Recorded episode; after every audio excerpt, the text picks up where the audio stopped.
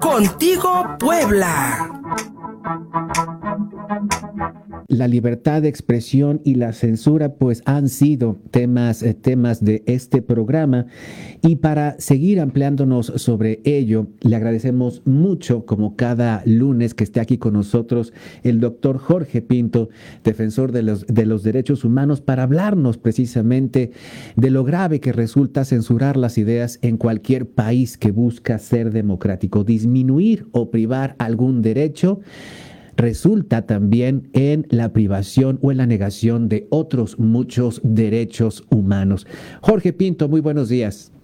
¿Cómo estás, Luis Fer? Muy buenos días, encantado de estar contigo y con todo el auditorio en este lunes. Que tengan una muy buena semana todos y estoy a la orden. Gracias, Jorge. Y pues eh, precisamente a partir de tu artículo La censura de las ideas condena a la democracia, pues quisiera, quisiera si nos, si nos, si nos, eh, si nos permites, pues darle una explicación a nuestro auditorio sobre dónde está consagrada la libertad de expresión en las leyes mexicanas, qué implica el hecho de que censuremos precisamente estas expresiones y cómo podemos defenderlo.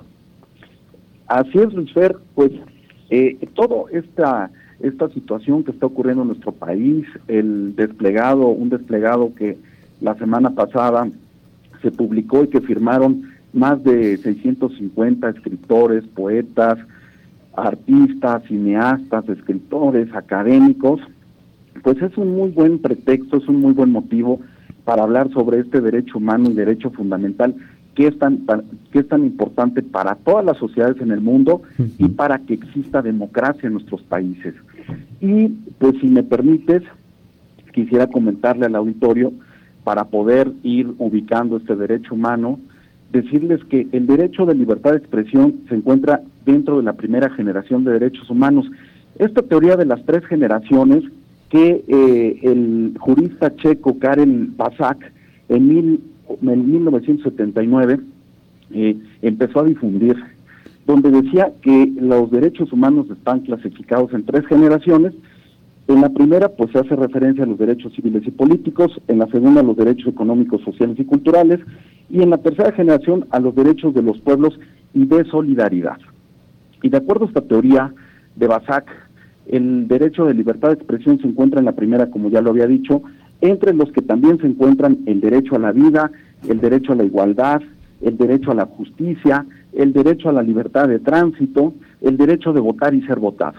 Entonces, este derecho es sumamente importante porque la libertad de expresión es tan, tan trascendental en nuestras sociedades que va a ir generando equilibrios entre el poder y los gobernados, va generando esa democracia que debe existir en todos los pueblos de que la gente se pueda expresar libremente, de que la gente pueda pensar libremente y pueda expresarse con esa libertad y que no haya censura por parte de ninguno de ningún gobierno. La libertad de expresión, Luis Fernando, como derecho humano y como todos los demás derechos humanos, tiene ciertas características. Y una de ellas es que es universal.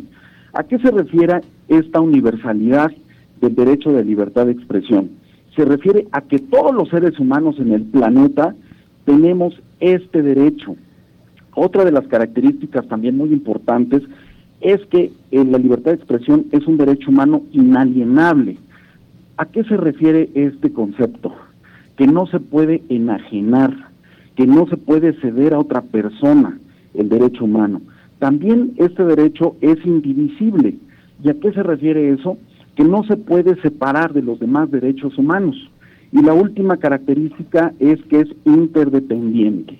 ¿Y qué quiere decir esto? Que este derecho humano está vinculado con los demás derechos humanos. Por lo tanto, no se puede restringir. Jorge Pinto, el doctor Jorge Pinto, como cada lunes aquí hablándonos sobre pues la defensa de los derechos humanos y en esta ocasión la libertad de expresión y el hecho, Jorge, de que se intente de alguna u otra forma sobre todo desde el poder público, que se intente coartar la libertad, la libertad de expresión, ¿qué, eh, ¿qué riesgos conlleva? Pues bueno, primero es muy grave desde un punto de vista político, porque al coartarla pues estamos hablando de que hay una ausencia de democracia en el país. Por otro lado, desde el punto de vista jurídico, al coartarla, pues estamos violentando el derecho, de el derecho a la libertad de expresión establecido en el artículo séptimo y, y séptimo de la sexto y séptimo, perdón, de la Constitución.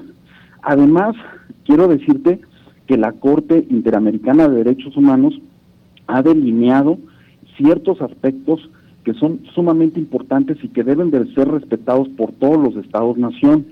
El primero de ellos es que, bueno, este derecho, como ya lo habíamos dicho anteriormente, lo tienen todas las personas y no se puede restringir a nadie o a alguna persona o algún grupo de personas que tienen una determinada profesión. En este caso, como tú, como varios compañeros que son periodistas. Entonces no se puede restringir, la Corte ya lo, ya lo estableció.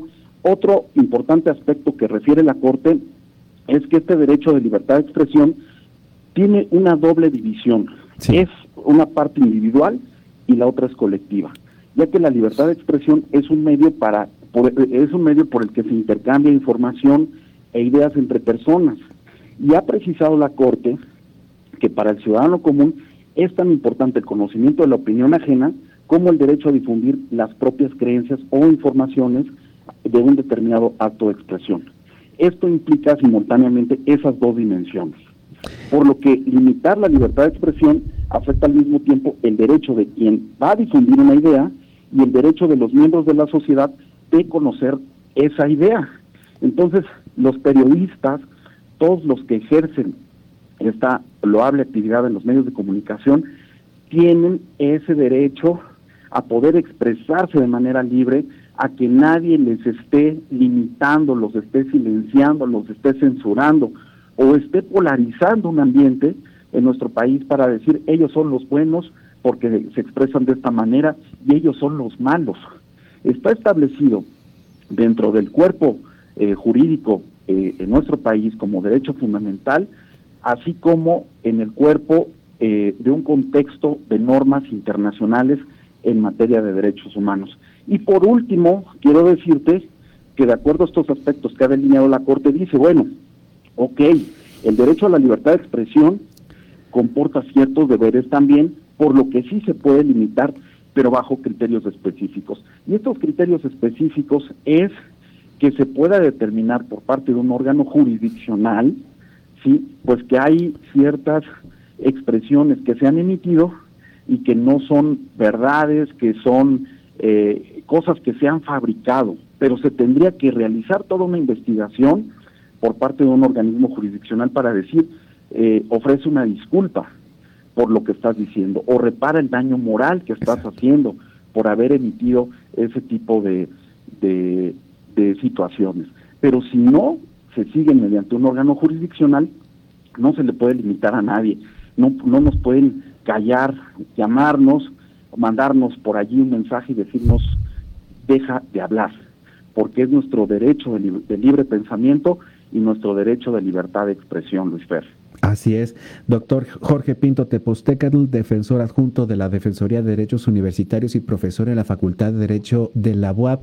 Y bien mencionabas periodistas o activistas que regularmente pues están denunciando fallas en la acción gubernamental.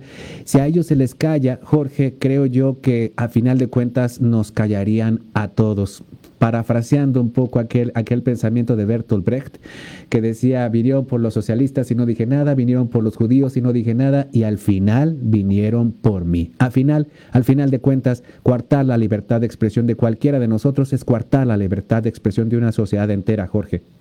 Así es, Luis, es muy peligroso y los servidores públicos en México y en cualquier país tienen que acostumbrarse a que la sociedad se pueda expresar y pueda manifestarse diciendo que no está de acuerdo. El hecho de que alguien no esté de acuerdo no quiere decir que sean enemigos de, de aquellos servidores públicos. Es esa tolerancia, eh, y perdón, pero sí tengo que usar ese concepto, esa tolerancia de decir yo no estoy de acuerdo contigo, pero respeto y defenderé lo que estás diciendo, porque así tiene que ser el servidor público.